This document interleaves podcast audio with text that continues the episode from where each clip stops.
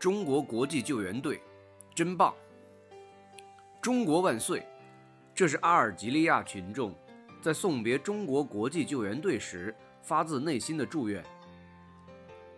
二零零三年当地时间五月二十一日十九时四十五分，阿尔及利亚北部地区发生里氏六点二级地震，造成两千两百多人死亡，一万多人受伤。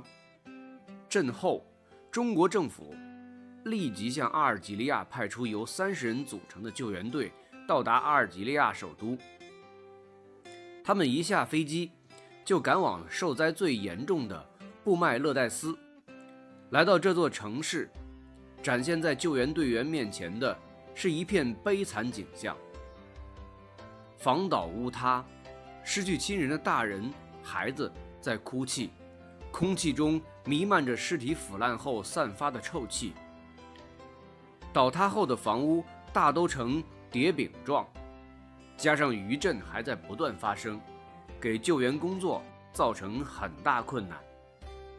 他们一下车就迅速投入救援工作。有的队员用声波探测仪仔细地搜索着每一条缝隙，细心地捕捉着。废墟里发出的声音，有的队员操作液压钳，剪断纵横交错的一根根钢筋，搜寻着压在废墟下的幸存者。当时气温高达三十四摄氏度，队员们穿着厚厚的防护服，汗水把衣服浸透了，队员们仍然坚持战斗。在这次救援中。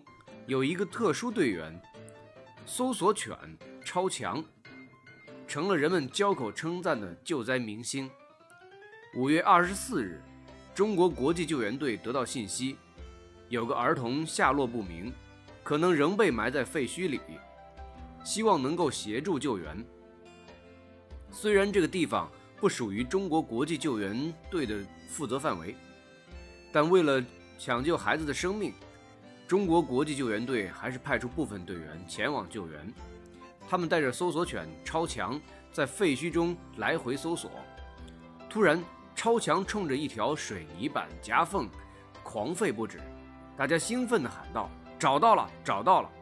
救援队员在超强的引导下，看到了废墟中有一只隐隐活动的胳膊。